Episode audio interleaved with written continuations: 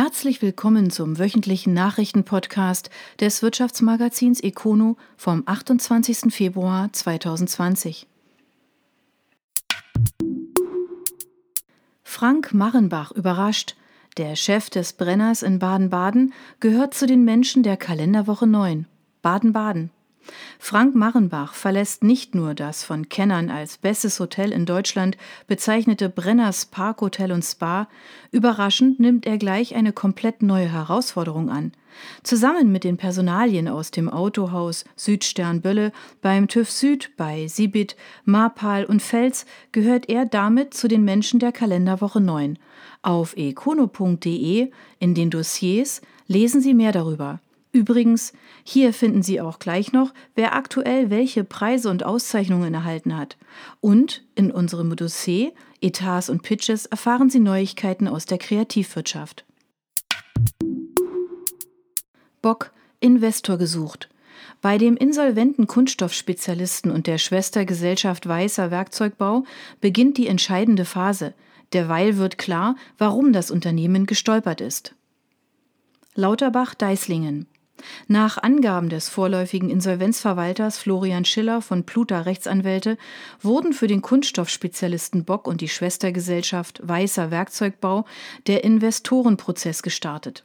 Laut Schiller gebe es bereits mehrere Anfragen potenzieller Investoren. Zudem laufe der Geschäftsbetrieb in beiden Betrieben weiter. Alle wichtigen Kunden seien treu geblieben, auch die Zusammenarbeit mit den Lieferanten laufe gut. Ebenfalls als gut bezeichnet Schiller die Auftragslage. Wobei der Insolvenzverwalter deutlich macht, worüber Bock und Weißer letztendlich Ende Januar gestolpert sind. Bei der Kalkulation der Aufträge werde künftig darauf geachtet, dass diese sich auch wirklich rechnen. Schiller jeder Auftrag muss für das Unternehmen profitabel sein. Das war in der Vergangenheit nicht immer der Fall. Vor diesem Hintergrund ordnet das Interimsführungsteam aktuell auch die Prozesse neu und erhöht die Kapazitätsauslastungen der Maschinen. Die Einschätzung des Insolvenzverwalters überrascht. Immerhin verfügt der Geschäftsführer Felix von Möller augenscheinlich über ausreichend Erfahrung in der Branche. Ihm stehen noch mindestens drei weitere produzierende Unternehmen in anderen Bundesländern nahe, die von der Schieflage nicht betroffen sind. Von Müller ist bei Bock im Jahr 2013 eingestiegen und hat Weißer 2016 übernommen. Ein Jahr später hat er dort die Kapazitäten erhöht. Derweil hat sich der Mitarbeiterstamm bei beiden Unternehmen verringert. Aktuell gibt Insolvenzverwalter Schiller die Zahl bei Bock mit 100 an, zuvor waren es 125. Bei Weißer sind noch zwölf Menschen beschäftigt, hier waren es 33. Bock wurde 1946 gegründet und hat im Bereich von Kunststoffverpackungen aller Art ein gutes Standing. Unter anderem stammen die durchsichtigen Verpackungen von Kleinteilen im Handel aus Lauterbach. 13 Millionen Euro hat das Unternehmen 2017 umgesetzt, allerdings war das offenkundig nicht auskömmlich. Autos sind ein Statussymbol, keine Dienstleistung. Der deutsche Kfz-Markt ist so groß wie nie und doch sind 100.000 Arbeitsplätze weg. Händlermesse in Freiburg. Freiburg. Der deutsche Kfz-Markt ist so groß wie nie und doch sind 100.000 Arbeitsplätze weg. Wohin steuert der deutsche Autohandel? Seit Jahren sagen Analysten den nahenden Untergang des klassischen Autohauses voraus, doch dem Handel scheint es heute gut zu gehen. Die Absatzzahlen steigen, die Branche hat sich geordnet und auf der heute beginnenden Automesse in Freiburg werden wieder viele Autos verkauft, vor allem mit Verbrennungsmotor. Sieben Jahre ist es her, dass die Unternehmensberatung PricewaterhouseCooper mit einer Studie die Branche aufwühlte. Die Kernthese damals? Es wird immer schwerer, Autos zu verkaufen. Die Zahl der potenziellen Autokäufer sinkt in Deutschland bis 2020 um 1,5 Millionen, hieß es damals. Heute kann man sagen, das war falsch. 2019 wurden in Deutschland 3,6 Millionen Neuwagen verkauft, so viele wie lange nicht. Nur einmal in diesem Jahrtausend waren es mehr, 2009, dem Jahr der Abwrackprämie. Damals gab es 2500 Euro vom Staat, wenn man sein altes Auto gegen ein neues eintauschte. Eine Reaktion auf die globale Finanz- und Wirtschaftskrise. Knapp zwei Millionen Mal wurde die Prämie gezahlt, doch im Folgejahr ging der Absatz um 30 Prozent zurück. 2013, als die Price Waterhouse Coopers Studie geschrieben wurde, wurden dann zum zweiten Mal in vier Jahren weniger als drei Millionen neue Pkw verkauft. Nur vor dem Mauerfall waren die Zahlen regelmäßig niedriger. Diese Katerstimmung fing die Studie ein. Tatsächlich sind die Verkaufszahlen nicht eingebrochen, sondern gestiegen. Und das jetzt sechs Jahre am Stück. Autos werden mehr, sie werden teurer. Einnahmen von Händlern und Werkstätten steigen und 2019 lag der Umsatz mit Neuwagen bei 73,4 Milliarden Euro. 20 Milliarden mehr als 2013. Die gesamte Kfz-Branche, also mit Werkstätten, Gebrauchthandel und Lkw-Verkauf, hat 2019 mehr als 186 Milliarden Euro eingespielt, so viel wie nie zuvor. Wie konnten die Experten so falsch liegen? Wir sind davon ausgegangen, dass Mobilität als Dienstleistung schneller Fuß fassen würde, sagt Felix Kunert, einer der Autoren der Price Waterhouse Coopers Studie. Doch entgegen der damaligen Annahme sieht er den Autohandel auch in den nächsten Jahren stabil. Die Autolobby bewertet die Aussagen der Berater heute entspannt. Wer verkauft, hat recht. Solange der Markt funktioniert, wie er funktioniert, ist das ein gutes Zeichen, sagt Ulrich Köster vom Zentralverband Deutsches Kraftfahrzeuggewerbe ZDK. Der Verband hat Anfang Februar Bilanz gezogen. Fazit: Autos verkaufen sich immer noch. Damit auch Geld zu verdienen, wird deswegen aber nicht einfacher. Der durchschnittliche Verkaufspreis für einen Neuwagen ist bei 33.000 Euro, aber die Umsatzrendite stagniert bei mageren 1,3 Prozent. In einem anderen Punkt hat PricewaterhouseCoopers recht behalten. Der Druck auf die Händler ist größer geworden. Die Folge sind Zusammenschlüsse. Aus 7800 Autohändlern im Jahr 2013 sind es weniger als 5000 geworden. Fast jeder hat mehr als einen Standort. Es gibt noch etwa 36.000 Betriebsstätten.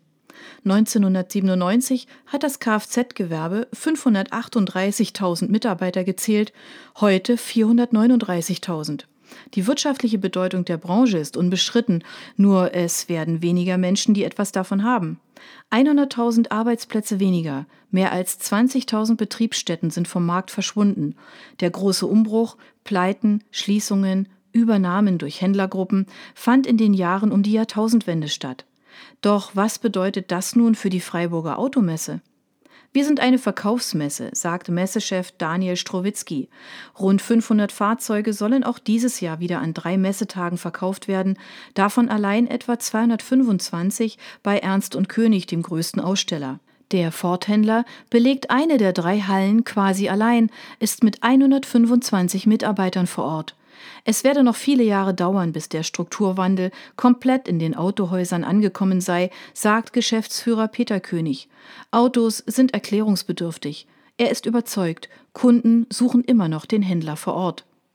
Neben der Struktur im Handel gibt es einen zweiten Umbruch, den in der Antriebstechnologie. Und auch der fährt nicht mit Vollgas, jedenfalls wenn man den gesamten Markt betrachtet. Sicher, 2019 wurden gut 70 Prozent mehr alternativ angetriebene Autos in Deutschland zugelassen. Doch 300.000 neue Autos mit Elektro- oder Hybridantrieb bedeuten einen Anteil an den Zulassungen von 8 Prozent. Ein Umbruch sieht anders aus. Interessant ist, dass der Anteil der Privatkunden immer kleiner wird. 1,2 Millionen Autos haben sie 2019 gekauft und damit geringfügig weniger als im Vorjahr. Firmenkunden legten um 15 Prozent zu. Auch Autovermieter melden mehr neue Fahrzeuge an. Hersteller und Händler bringen es zusammen auf fast so viele Neuanmeldungen wie alle Privatleute, etwa für Tageszulassungen, Vorführwagen und eigene Flotten, für die Belegschaft oder im Carsharing, wie etwa beim Waldkircher Autohaus Schmied, das unter dem Namen Grüne Flotte auftritt. Carsharing ist für viele der Inbegriff des Autos als Dienstleistung, nicht als Statussymbol. PricewaterhouseCoopers Experte Kunert sieht dieses Segment heute schon wieder auf dem absteigenden Ast. Mal sehen, was von dieser Aussage in sieben Jahren übrig ist. Walter schließt Werk in Frankfurt. 200 Mitarbeiter verlieren ihren Job. Produktion soll verlagert werden. Tübingen. Michael Erhardt ist sauer. Der Chef der IG Metall Frankfurt spricht von einer absoluten Schweinerei. Was er meint, ist die Schließung des Werkes von Walter Tools. Der Werkzeugbauer aus Tübingen hat angekündigt, sein Werk im Stadtteil Rödelheim nächstes Jahr dicht zu machen. 200 Mitarbeiter verlieren dadurch ihren Job. Diese Nachricht habe die Belegschaft aus heiterem Himmel getroffen, so der Gewerkschafter. Auch der Betriebsrat sei erst eine halbe Stunde vor der eilig anberaumten Mitarbeiterversammlung informiert worden. Kalt erwischt sozusagen. Dieses Vorhaben fällt uns nicht leicht, sagt Walter Vorstand Richard Harris. Bis zum Frühjahr 2021 wolle man die Produktion in Frankfurt auslaufen lassen. Die Produkte sollen dann an andere Standorte verlegt werden. Offenbar vor allem ins Ausland. Die größten Wachstumspotenziale für unsere Zielbranchen liegen in den nächsten Jahren im Wirtschaftsraum Asien-Pazifik sowie in den USA, so Harris weiter. Nähe zu den Kunden sei dabei immer wichtiger, gerade weil Walter zunehmend auch als Entwicklungspartner auftrete. Wirtschaftliche Gründe hätten letztlich den Ausschlag für diese Entscheidung gegeben. Eine volle Aufrechterhaltung unserer derzeitigen Produktionskapazitäten in Deutschland wird bald nicht mehr wirtschaftlich sein, so Konzernchef Harris. Er bestätigt damit eine Aussage der Gewerkschaft. Noch verdient der Konzern in Deutschland Geld, noch rechnet sich der Standort Frankfurt. Nur die Frage, wie lange noch? Die IG Metall glaubt, dass auch noch andere Interessen hinter der Werkschließung stecken. Etwa, dass man einen möglichen Verkauf des Frankfurter Grundstücks ins Auge gefasst habe. Das mag richtig sein. Warum sollte Walter die Fläche auch behalten, wenn dort nicht mehr für das Unternehmen produziert wird? Wie like vor Bewährungsprobe. Für die Schwarzwaldmilchtochter Black Forest Nature wird es ernst. Die ersten Produkte kommen in den Handel. Bei dem Start-up freut man sich über die hohe Anzahl an Listungen. Freiburg-Offenburg. Gut ein Jahr nach der Gründung wird es nun ernst für das Start-up Black Forest Nature. Die ersten Produkte unter dem Namen V-Like kommen Anfang März in den Handel. Vorerst wird indes nur der Biofachhandel und der klassische Einzelhandel im Südwesten Deutschlands bedient. Zwar hält sich die Marketingverantwortliche Caroline von Ehrenstein gegenüber Econo mit Angaben zu den Absatzplanungen für das erste Jahr zurück, aber man habe zum Start eine sehr hohe Anzahl an Listungen des Handels realisieren können. Hilfreich dürfte dabei die Marktmacht der Schwarzwaldmilchgruppe gewesen sein, zu der Black Forest Nature gehört. Von Ehrenstein verweist stattdessen auf die Rohstoffe aus dem Schwarzwald, die Produktinnovation wie dem ersten Haferdrink in der Glasflasche oder auch den vorab als sehr gut getesteten Geschmack. Aktuell haben rund zwei Dutzend Haferbauern aus dem Schwarzwald Verträge mit dem Start-up abgeschlossen, wobei die Marketingverantwortliche betont, man sei mit weiteren Landwirten im Gespräch, um das Bezugsgebiet weiter zu verdichten. Für die V-Like-Produkte bezieht das Start-up nicht nur die Rohstoffe aus dem Schwarzwald, dort findet auch die Verarbeitung statt, bevor in Offenburg Aufbereitung und Verpackung erfolgt. Generell hält sich von Ehrenstein mit Details zurück. In Sachen Businessplan verweist sie auf die realistischen Ziele, die man verfolge und kündigt zwar weitere Produkte an, wird aber hier ebenso wenig konkret wie bei der Frage nach den Kapazitäten. Auch zum möglichen Ausbau des Teams von Black Forest Nature hält sie sich bedeckt. Aktuell besteht das Startup aus drei Personen. Neben der Marketingverantwortlichen sind dies Geschäftsleiter Andreas Helm und der technische Leiter Waldemar Wild. Offenkundig setzt man voll auf die Kompetenzen und Möglichkeiten der Muttergesellschaft. Immerhin ist Schwarzwaldmilch-Chef Andreas Schneider sicher, wir weiten unsere Expertise in einem spannenden Wachstumsmarkt aus. Spielbanken überwinden magische Grenze. Die drei Standorte der Landestochter wachsen um 18,7 Prozent und ziehen mehr Besucher an. Im Bundesvergleich landet man damit weit vorne. Baden-Baden.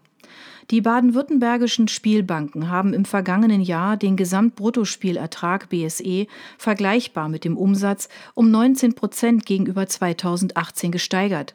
Der BSE lag konkret bei 107,2 Millionen Euro und hat damit die magische Grenze von 100 Millionen Euro überwunden, wie Otto Wulferding, Geschäftsführer baden-württembergische Spielbanken, betonte.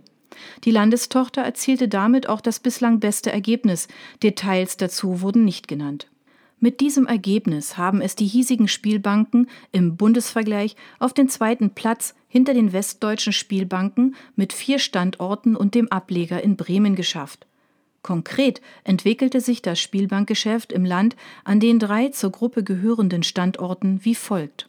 Stuttgart das BSE wuchs um 23,5 Prozent auf 53,3 Millionen Euro. Das Besucherplus lag bei 10,3 Prozent, 295.383 Menschen.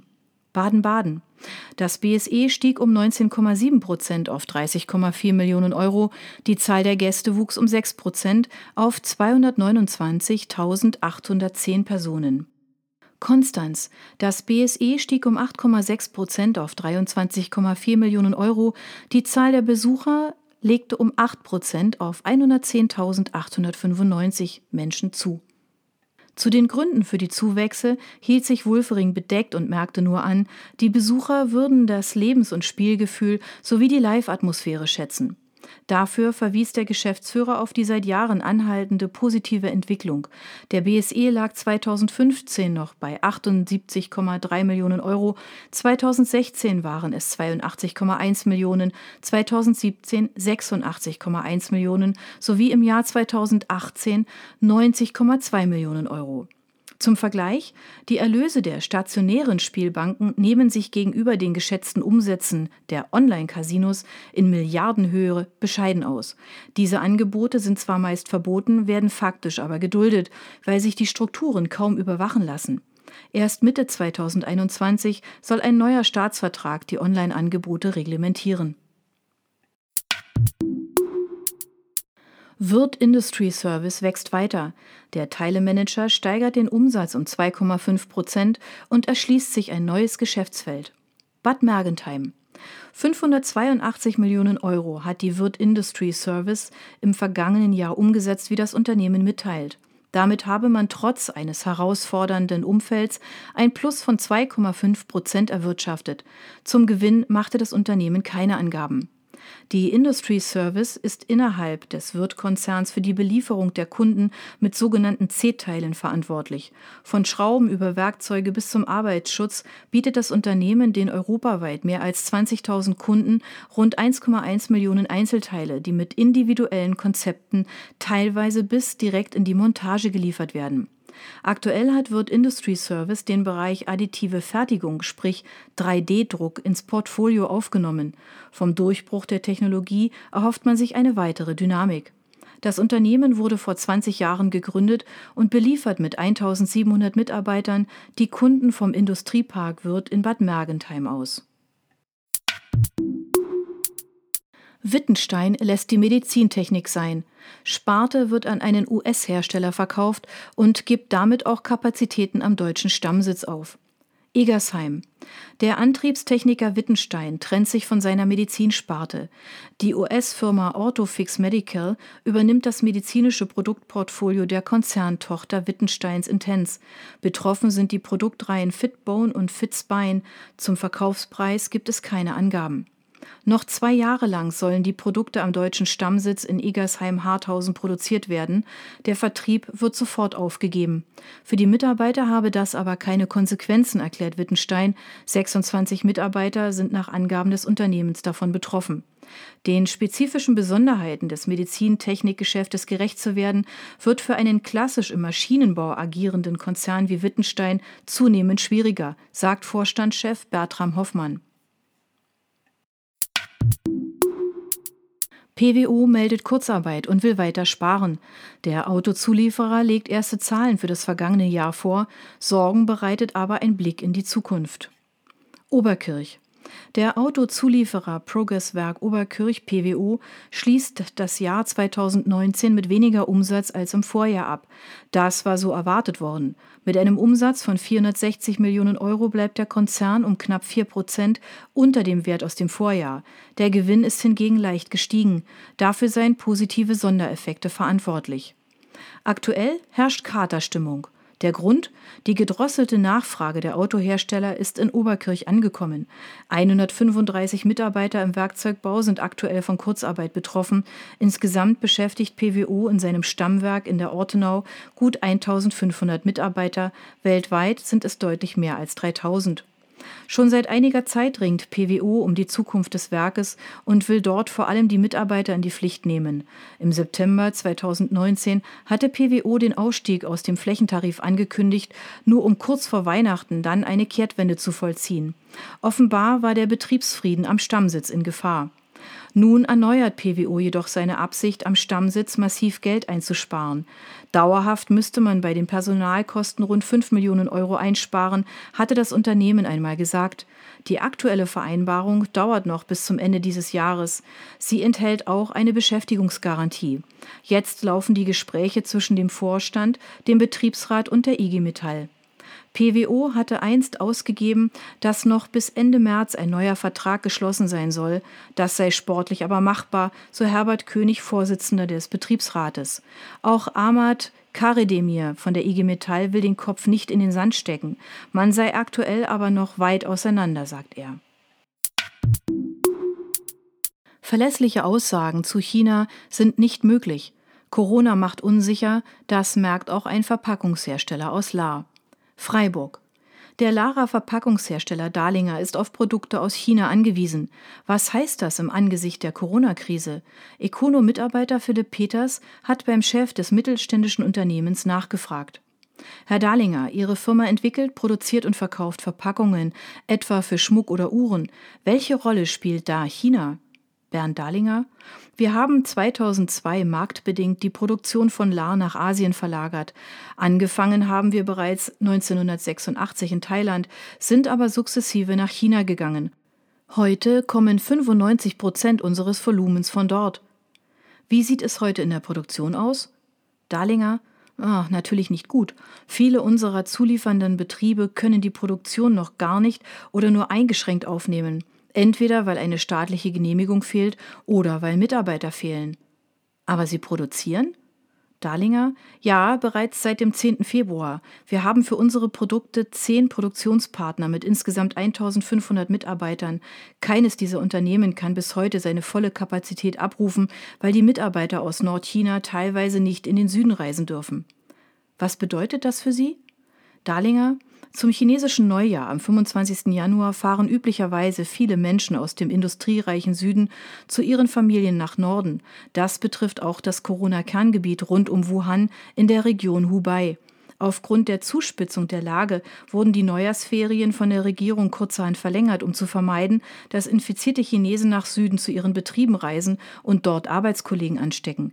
Die Menschen arbeiten nicht nur in den Fabriken, viele leben auch in angrenzenden Arbeiterunterkünften.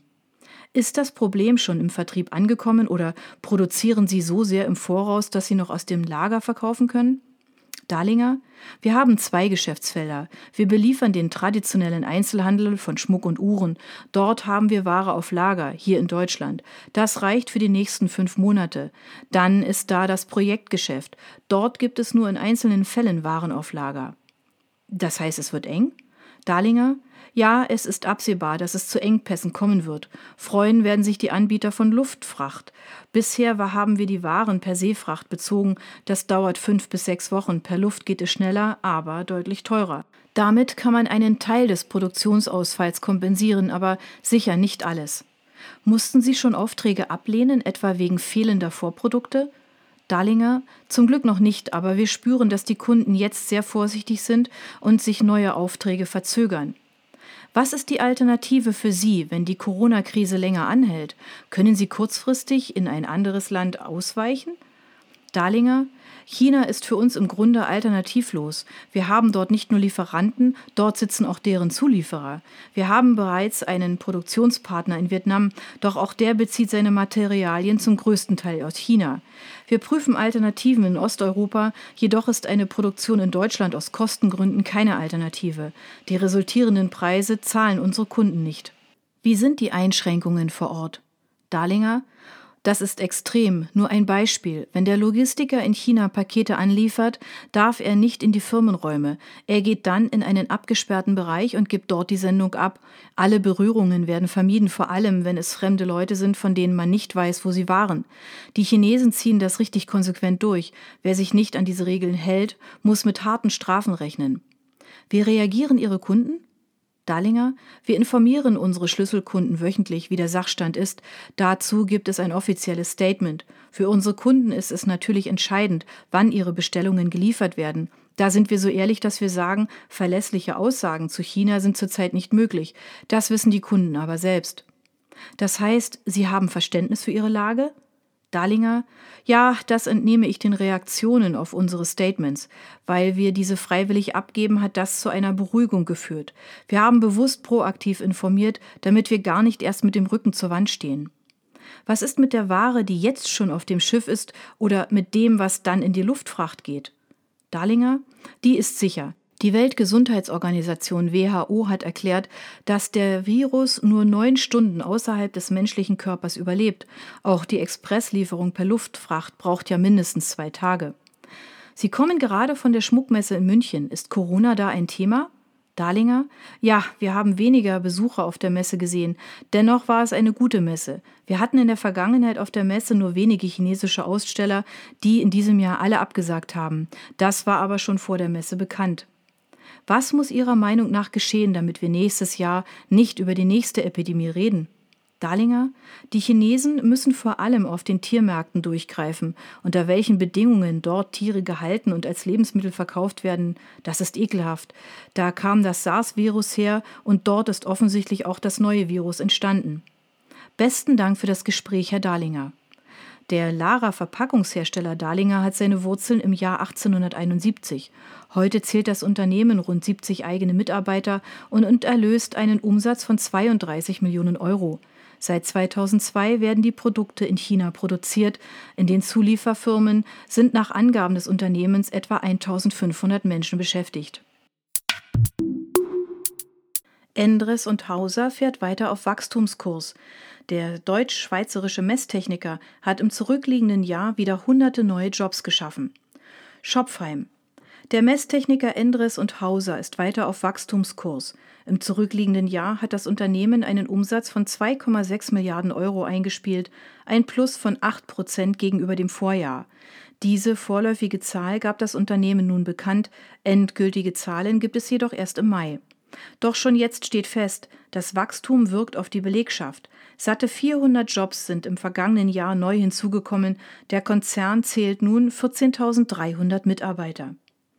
Wir sind über alle Arbeitsgebiete, Branchen und Regionen gewachsen, sagt Konzernchef Matthias Altendorf. Ein Motor des Erfolgs sei vor allem das Geschäft in Asien gewesen. Auch andere Märkte, etwa Europa, hätten zugelegt, jedoch weniger stark. Für 2020 rechnet Endres und Hauser mit einer langsameren Entwicklung. Die Firmengruppe kalkuliert mit Umsatzwachstum im mittleren einstelligen Prozentbereich und möchte die Rentabilität auf gutem Niveau halten. Allerdings gibt es noch viele Unwägbarkeiten, betont Finanzchef Luke Schultheiß. Styroporhersteller Metz ist verkauft. Die bayerische Bachel-Gruppe übernimmt die Firma aus dem Kreis Ludwigsburg. Was bedeutet das für die 25 Mitarbeiter? Gemrickheim. Der Styroporhersteller Metz EPS Hartschaumzuschnitte gehört künftig zur bayerischen Bachel-Gruppe. Das gaben beide Unternehmen jetzt bekannt. Bachel übernimmt die Firma aus Gemrickheim im Kreis Ludwigsburg zum 1. März. Sie wird dann künftig als Metz Forming GmbH und Co. KG firmieren. Metz ist einer von wenigen Styropor-Konfektionären in Deutschland und seit gut 40 Jahren auf diesem Gebiet tätig. Das Portfolio umfasst die Verarbeitung von Styropor, Styrodur und Neopor. Kernkompetenz von Metz sind nicht nur einfache Zuschnitte wie Standard-Plattenware, sondern auch komplizierte Verpackungslösungen, Konturen und Frästeile sowie Formteile.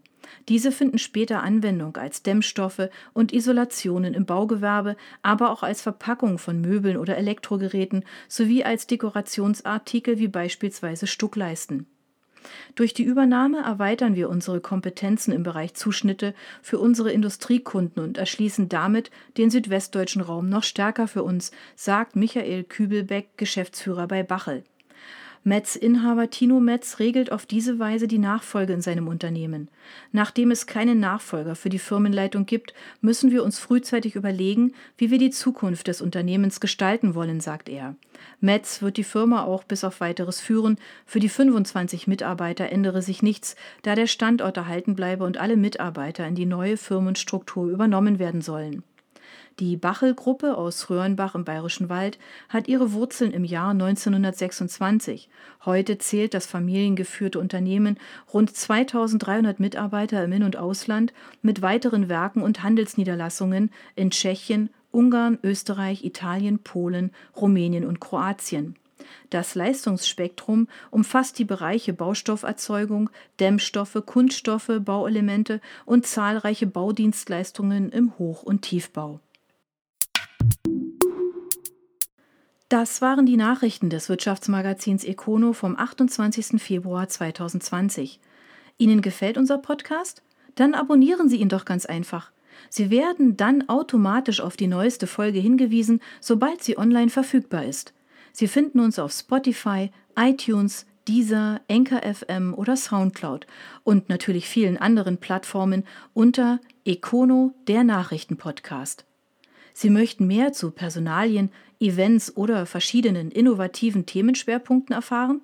Dann schauen Sie doch bei uns auf econo.de vorbei. Wir freuen uns auf Sie.